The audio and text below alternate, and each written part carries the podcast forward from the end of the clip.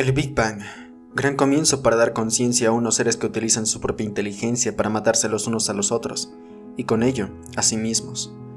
El universo se ha transformado a partir de partículas elementales en sistemas complejos, que eventualmente conseguirían conciencia, la cual es un producto emergente que se obtiene a través de la interacción de esos sistemas complejos.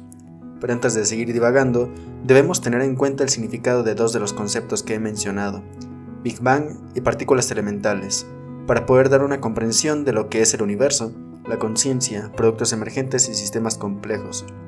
Estos últimos términos los iremos desglosando en futuros episodios, a través del tiempo. Por el momento, centrémonos en nuestro comienzo, en qué es lo que originó la propia existencia del todo y la procedencia del ser humano. La cosmología es el estudio del origen, naturaleza y evolución de nuestro universo. Aquellos que la practican se esfuerzan por describir la historia cósmica a detalle, utilizando el lenguaje de la física moderna y las matemáticas abstractas. En esta rama de la física es donde encontramos la definición que necesitamos, el Big Bang. Este término corresponde a una teoría que nos muestra cómo surgió el universo, a partir de una expansión colosal y repentina en la que el tejido del espacio-tiempo se estiró a niveles cósmicos.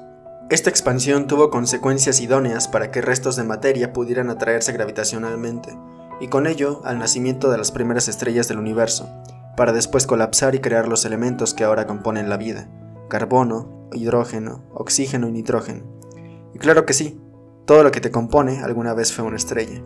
Es bastante poético remarcar que somos polvo de estrellas, pero es que literalmente lo somos. Esto y muchas coincidencias más fueron suficientes para concluir que somos el universo experimentándose a sí mismo.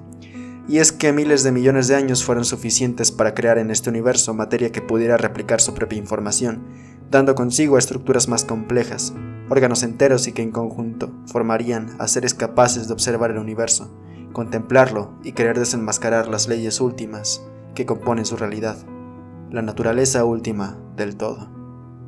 La física fundamental se encarga de estudiar los procesos más básicos del universo y sus componentes últimos.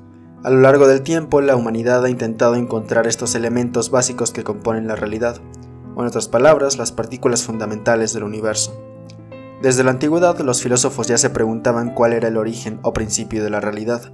Para algunos filósofos como Anaxímenes lo más fundamental era el aire, ya que consideraba que era infinito, indispensable, divino y estaba en todos lados.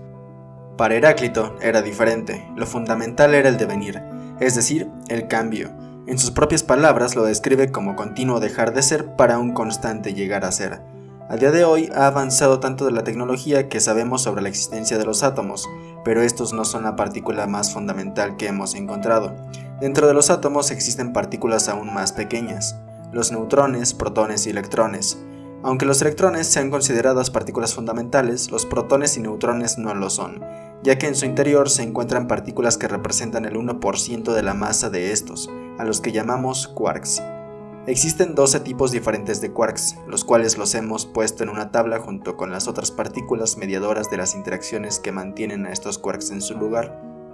A esta tabla se le conoce como el modelo estándar de la física de partículas, la cual desglosaremos en futuros episodios. Entonces, ¿hemos encontrado las partículas más fundamentales del universo?